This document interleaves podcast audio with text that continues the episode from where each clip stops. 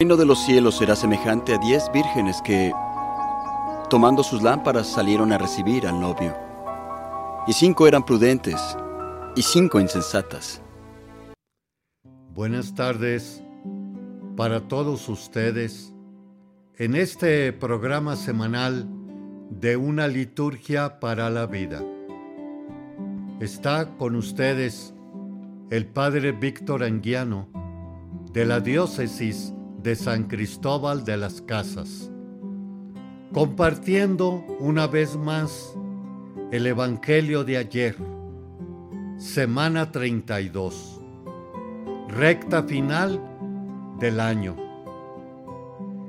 Y nos está poniendo precisamente en este ambiente del final, tanto personal como también universal del fin de la historia. Nos está presentando una parábola de dos grupos de doncellas, unas prudentes y otras descuidadas estaban esperando la llegada del esposo. Usanza muy antigua, donde el esposo se preparaba para poder ir a recoger a su esposa y llevarla así al banquete de bodas. Ambas se durmieron el dormir. Siempre se tiene en nuestra iglesia católica la muerte. La muerte es un dormir. De ahí el nombre de cementerio, dormitorio, donde en un futuro, segunda venida gloriosa del Señor, vamos a tener que despertar para encontrarnos con ese esposo.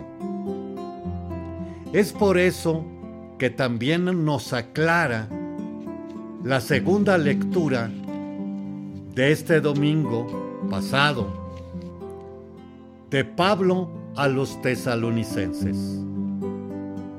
Tesalónica, una colonia comunidad griega Recordemos en otro momento, en el Areópago, cuando Pablo se presenta ante los griegos, que les habla precisamente del Dios desconocido.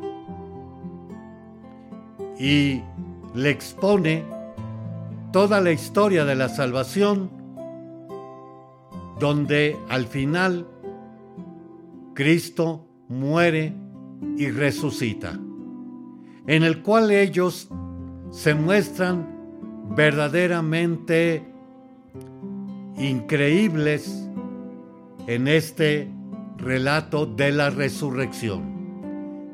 Y le reclaman. De eso te vamos a oír en otro momento.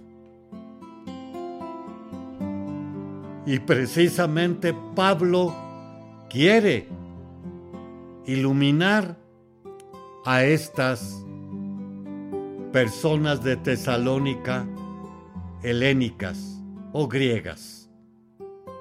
Y les aclara, no queremos que ignoren lo que pasa con los difuntos, para que no vivan tristes como los que no tienen esperanza.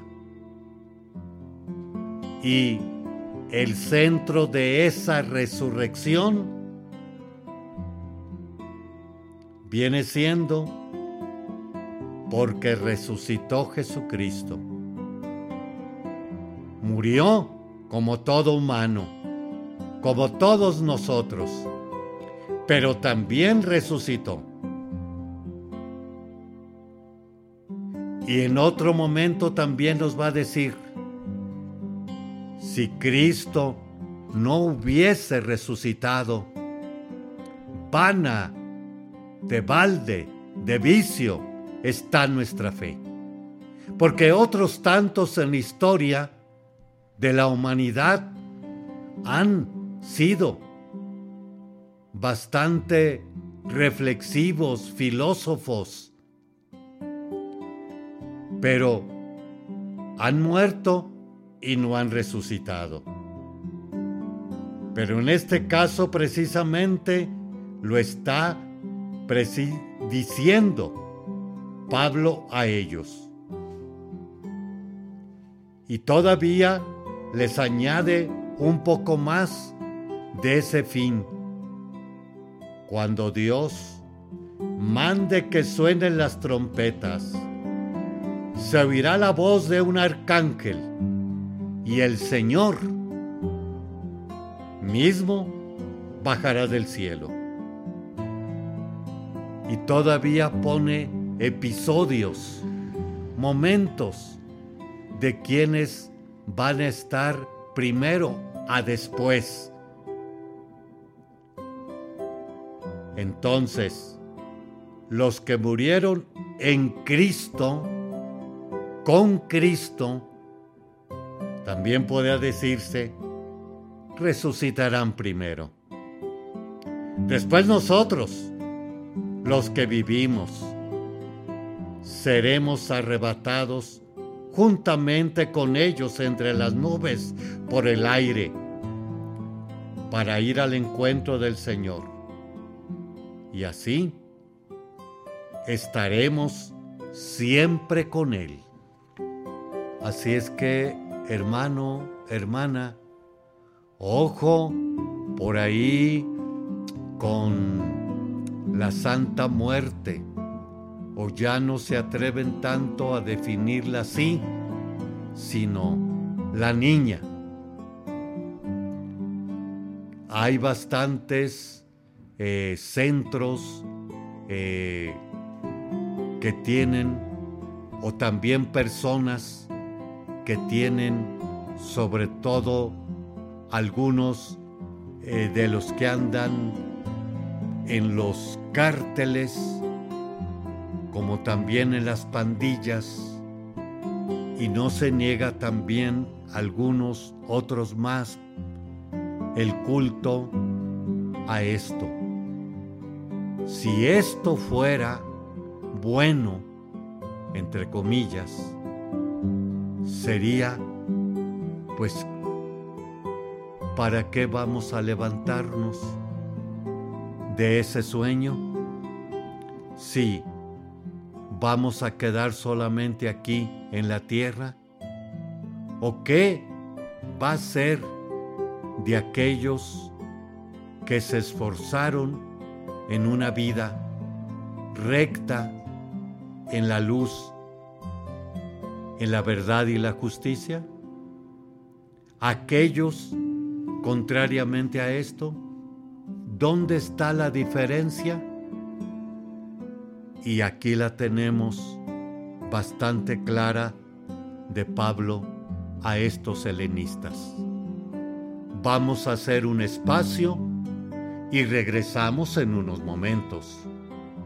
También les pido un like y pueden seguirme en YouTube con una liturgia para la vida. También a través de otros medios de comunicación como es Spotify, Apple Podcasts, Google Podcasts, Amazon Music, como iHeartRadio. Regresamos en unos momentos. Le esperamos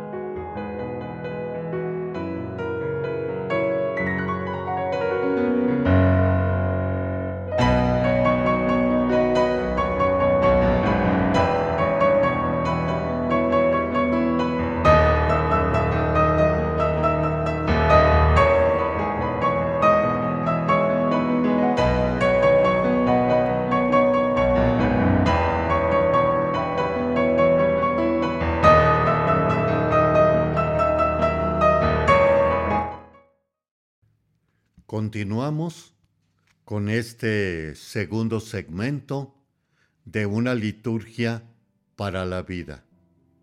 Estamos escudriñando y sacándole jugo al domingo 32 del ciclo A de Mateo acerca de en Mateo que nos habla de dos grupos de doncellas o vírgenes que esperan al esposo. Se duermen, pero se oye una voz, ya viene el esposo, salgan al encuentro. Se levantaron entonces todas aquellas jóvenes y se pusieron a preparar sus lámparas. Y las descuidadas dijeron a las previsoras, denos un poco de su aceite, porque nuestras lámparas se están apagando. Las previsoras les contestaron, no, porque no va a alcanzar para ustedes ni para nosotras. Vayan mejor a donde lo venden y cómprenlo. La llama, la luz de la vela o la lámpara. De estar preparados para entrar con el esposo a la boda, como los domingos pasados nos ha estado resonando bastante esto. El banquete de bodas preparado por el rey a su hijo, como también aquellos viñadores que no entregaron su fruto a tiempo, como también aquellos de los talentos que uno recibió 15, perdón, 5, otro 3 y otro 1. Y cómo sobre ellos trabajaron. Podemos dar la idea de, ante todo, es en lo que hacemos y realizamos en nuestras responsabilidades producir siempre el bien y construir precisamente entre nosotros el plan de Dios. A través, precisamente, primera lectura de la sabiduría. Es curioso que el libro de la primera lectura de la sabiduría, primeramente nos la está describiendo.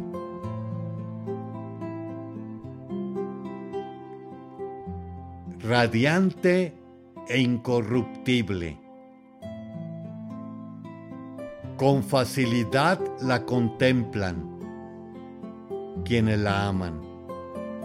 Y ella se deja encontrar por quien la busca y se anticipa a darse a conocer a los que la desean. Se quiere vislumbrar aquí que es ella o es él que nos busca. No somos nosotros. Nosotros la admiramos, la contemplamos y la amamos pero ella siempre está al acoso de nosotros. Y otras tantas veces también nos está seduciendo. Recordemos a Jesús con la samaritana. Dame de beber. Si supieras quién te dice, tú le pedirías a Él nos seduce para que la encontremos.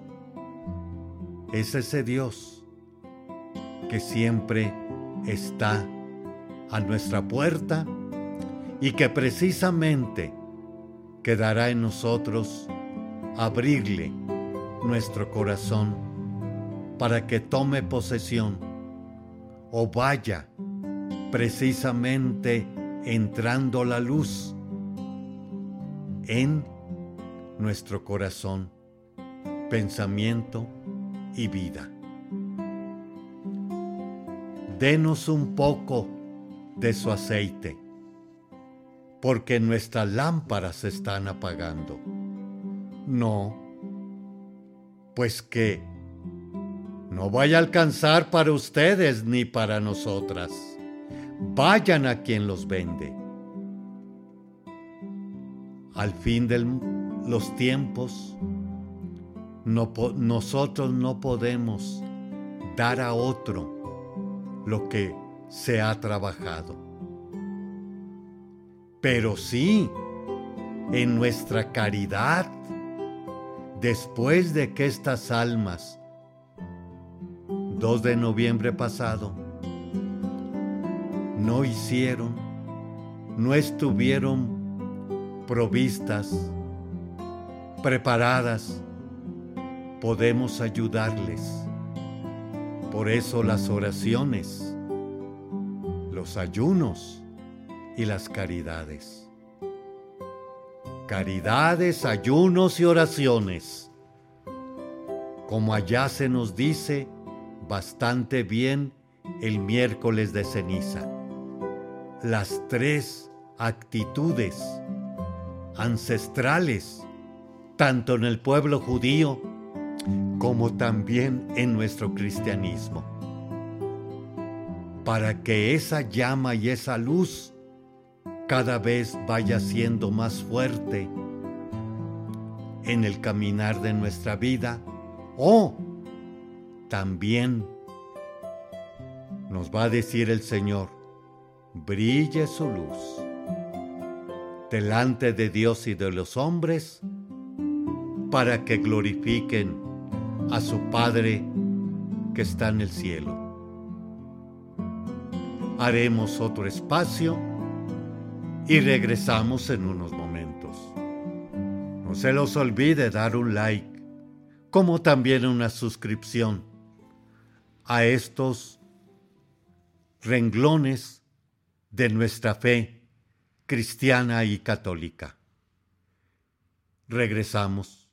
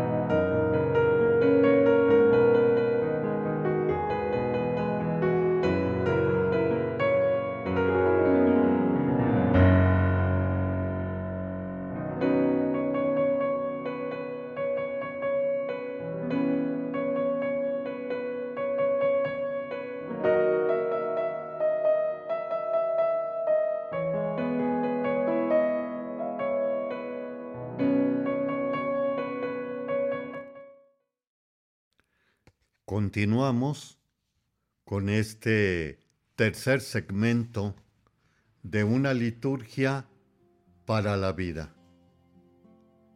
Vamos ahora a entrar al capítulo 23 de el comentario de la ordenación general del misal romano.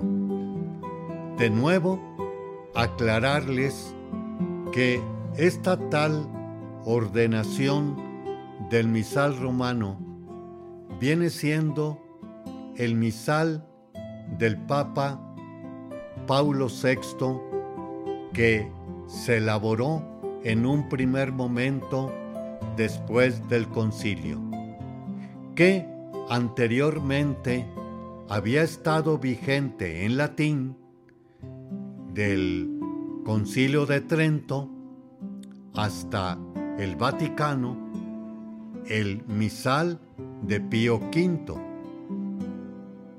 Y con este misal romano, que así le llamamos, en la liturgia, en la misa, ahí vienen las cuestiones teológicas de los sacramentos, mas también las directrices y criterios que debemos nosotros observar para poder realizar ahora estos sacramentos que sean más asequibles a la gente.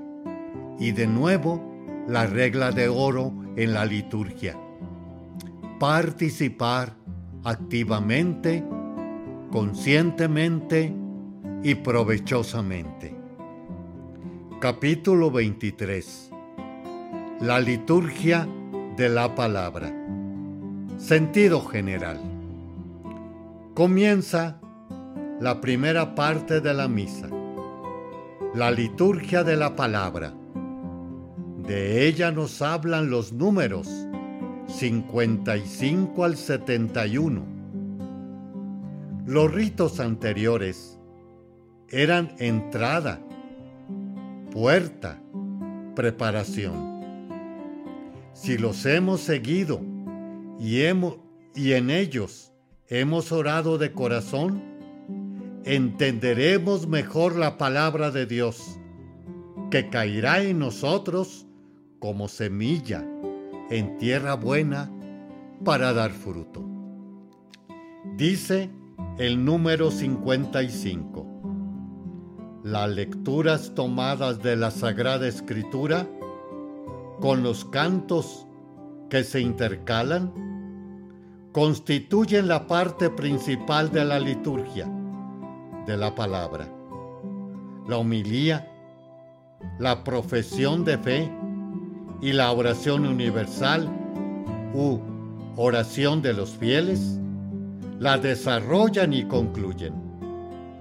Así pues, lecturas, salmo responsorial, aleluya, son parte principal. La explicación que se hace en homilía, el credo, las preces, nos ayudan a comprenderla y mejor vivirla.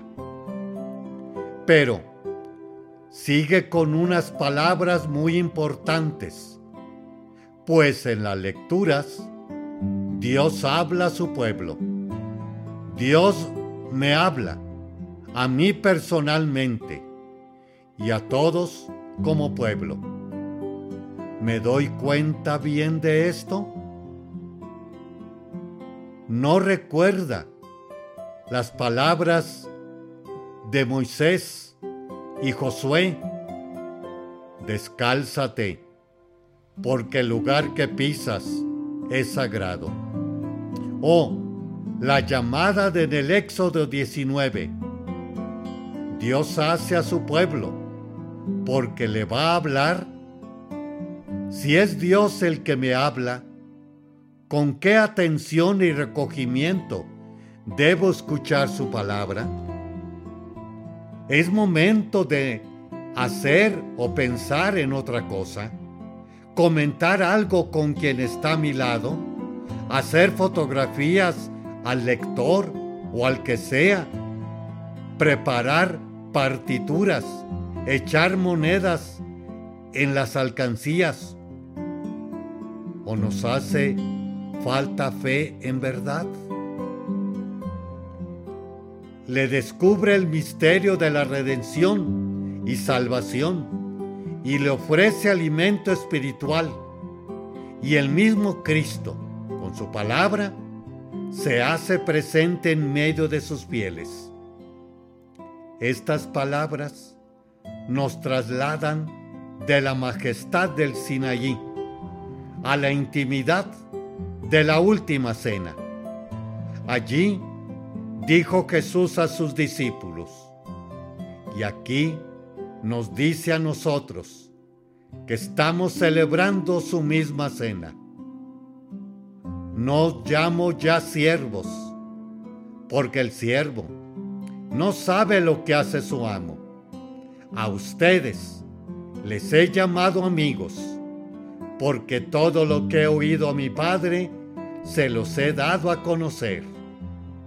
Juan 15:15 Él está verdaderamente presente y nos manifiesta su intimidad la intimidad de Dios, descubriéndonos el mismo de la redención y la salvación. Es amigo, nos muestra su intimidad y alimenta con su palabra. ¿O no se atiende a un amigo? No me importa lo que me dice un amigo. Y más que este amigo, esta palabra divina la hace suya el pueblo con el silencio y los cantos y muestra su adhesión a ella con la profesión de fe.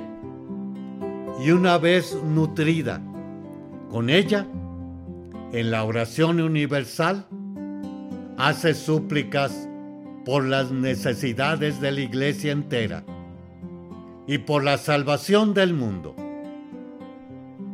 Cuando vayan apareciendo cada uno de estos elementos de la liturgia de la palabra, los desarrollaremos un poco más.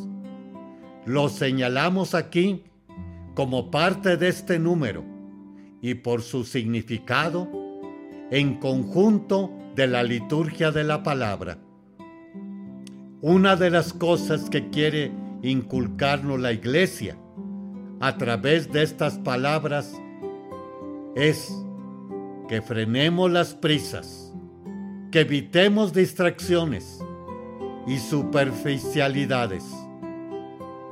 Todavía hay fieles que tienen como norma de la misa que ha de durar media hora. Todo va cada vez más rápido.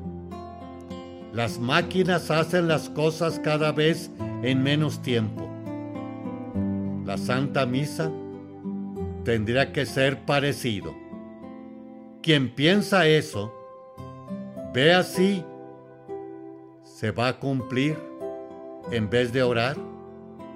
Se va a tranquilizar su conciencia en lugar de tener un encuentro personal con el Señor o si no cumple, no llena el mandato del Señor.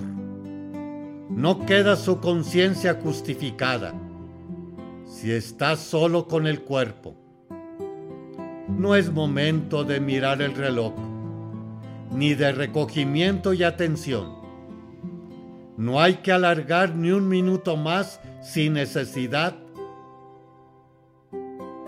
pero tampoco acortarlo, porque es con Dios con quien estamos.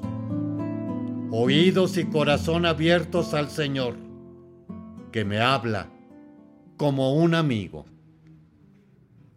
Haremos un espacio y regresamos en unos momentos.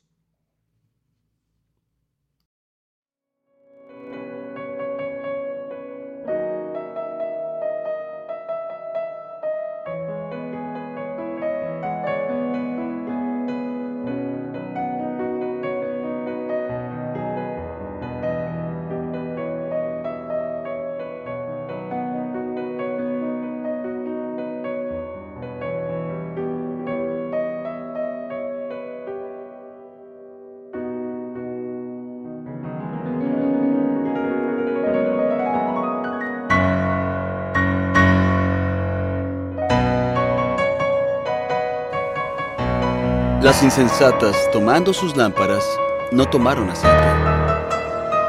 Mas las prudentes tomaron aceite juntamente con sus lámparas. Al demorarse el novio, todas se durmieron. Y a la medianoche se oyó decir, He aquí el novio viene. Salid a recibirle. Entonces todas se levantaron con sus lámparas, y las insensatas dijeron a los prudentes, Dadnos aceite. Nuestras lámparas se apagan. Pero las prudentes dijeron, No lo haremos. Para que no nos falte ninguna, id a los que venden y comprad para vosotras mismas. Y mientras iban a comprar, vino el novio.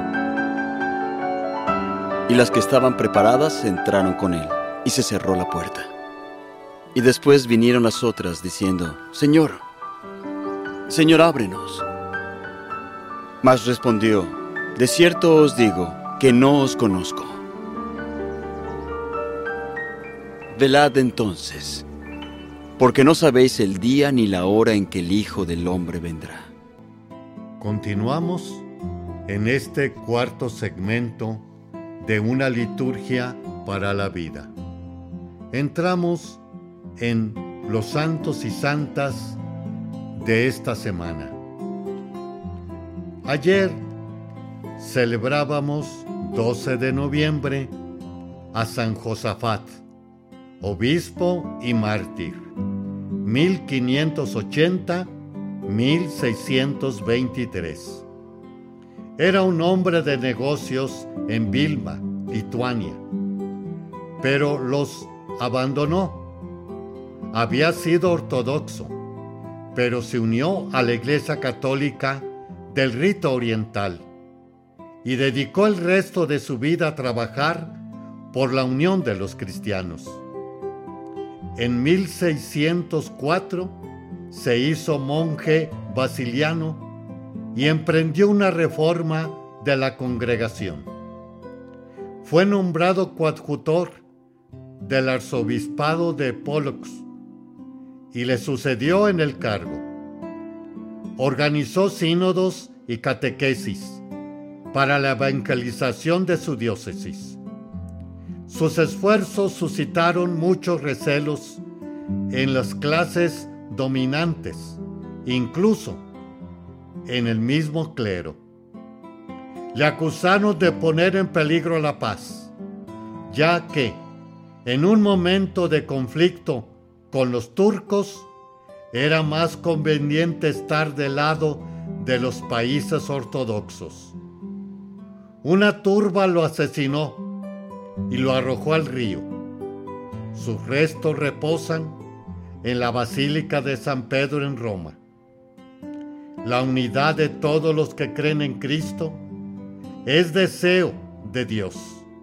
Nos dice el catecismo. Cristo y la iglesia son el Cristo total. Los santos tienen una conciencia muy viva de esta unidad. 13 de noviembre. Santa Francisca Javier Cabrini, Virgen, 1850-1917. Era la más pequeña de muchas hermanas y hermanos, y siempre tuvo mala salud. Quiso ser religiosa, pero la rechazaron en varias comunidades por su condición física. Entonces su obispo le aconsejó que ella misma creara una comunidad. Así nació la comunidad de hermanas misioneras del Sagrado Corazón. Ella siempre quiso ser misionera y soñaba con ir a China. Pero una y otra vez le aconsejaban ir a América y ella se resistía hasta que el Papa León XIII le dijo que no debería ir al oriente, sino al occidente. Y le pidió que fuera a los Estados Unidos, donde había mucho inmigrante italiano. Llegó a Nueva York con cuatro hermanas más y a los pocos meses había abierto un orfanato y una escuela. En pocos años había 67 instituciones y casas de la congregación. Murió en Chicago en 1917. Su mala salud no fue obstáculo para que ella, para escuchar la voz de Dios y cumplir su voluntad con entusiasmo y energía. Sus esfuerzos por ayudar a los inmigrantes reflejan el tipo de alma descrita por Pío XII en un discurso que cita el catecismo sobre el heroísmo caricativo de los mensajeros de la fe, de civilización, de ciencia, a todas las generaciones, con el fin de crear condiciones sociales capaces de hacer posible a todos una vida digna del hombre y del cristiano. Número 1942. 15 de noviembre. San Alberto Magno, doctor de la Iglesia, 1206-1280. Era alemán. Entró en la orden de predicadores en Colonia y enseñó en Friburgo, donde tuvo como alumno a Santo Tomás de Aquino. Fue un escritor prolífero sobre temas de la escritura, teología y filosofía, y también se le recuerda por su estudio científico. Escribió también mucho sobre la Virgen. Fue nombrado provincial dominico en Alemania y obispo en Resenburgo, pero renunció para predicar una cruzada en países de habla alemana. Asistió al concilio de León en 1274 y defendió las enseñanzas de Tomás de Aquino, que había muerto recientemente. Es patrón de los estudiantes de ciencias. Alberto puso su brillante inteligencia y todos sus talentos al servicio de la iglesia y de la evangelización. En su investigación y estudio, dio gloria a Dios, que, como dice el catecismo, Dios, único creador del cielo y de la tierra, es el único que puede dar el conocimiento verdadero de todas las cosas creadas en su relación con Él. 16 de noviembre. Santa Margarita de Escocia. 1046. 1093. La familia noble inglesa de Margarita vivía exiliada en Hungría cuando ella nació. Al retorno de su tío, Eduardo el Confesor, regresaron a Inglaterra, pero algo más tarde un nuevo conflicto político los obligó a marchar a Escocia. Allí, el rey Malcón III pidió a Margarita en matrimonio. Como reina de Escocia, Margarita soportó pacientemente las brutalidades de su marido al que poco a poco fue convirtiendo en un hombre de gran virtud. Tuvieron ocho hijos y dos, Edith y David, están canonizados también. Margarita convocó un sínodo con el fin de terminar con irregularidades eclesiásticas y restableció costumbres romanas tal como el comienzo de Cuaresma en el miércoles de ceniza. También decretó que en su reino el domingo fuera día de descanso. Construyó iglesias monasterios y orfanatos. A pesar de ser una mujer de tanto poder y energía, destacó por su profunda humildad y su amor y servicio a los pobres, a quienes atendía personalmente. Supo encarnar en sí misma lo que dice el catecismo sobre el servicio a los demás, el deber de hacer al prójimo de los demás y de servirlos activamente hace más acuciante todavía cuánto estos están más necesitados en cualquier sector de la vida humana. En el mismo día celebramos a Santa Gertrudis, Virgen, 1256-1302. Desde muy pequeña fue educada en un monasterio benedictino. Era una joven muy inteligente y utilizó bien su instrucción. Hizo su profesión religiosa y a continuación tuvo muchas relaciones.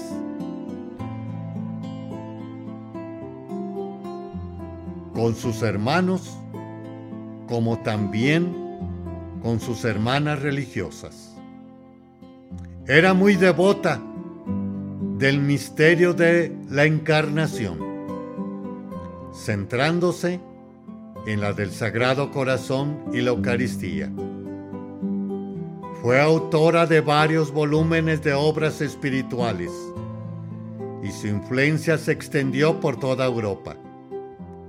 Dos siglos más tarde, Santa Margarita María de Alacoc y San Juan Eudes continuarían su obra de, de extensión de la devoción al Sagrado Corazón. El nombre de Gertrudes significa fiel defensora. Y esta santa hizo honor a ese nombre, siendo defensora de los misterios en los que tan profundamente creía y dándolos a conocer.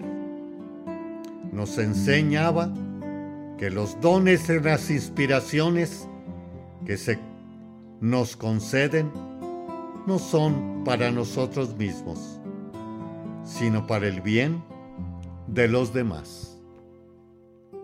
Muchas gracias a todos ustedes, hermanos y hermanas, por habernos dejar entrar en sus hogares, a su corazón y pensamiento, y que estas líneas les pueda ayudar a ser más claros en nuestra fe y esta poderla vivir en el caminar de nuestra historia y vida.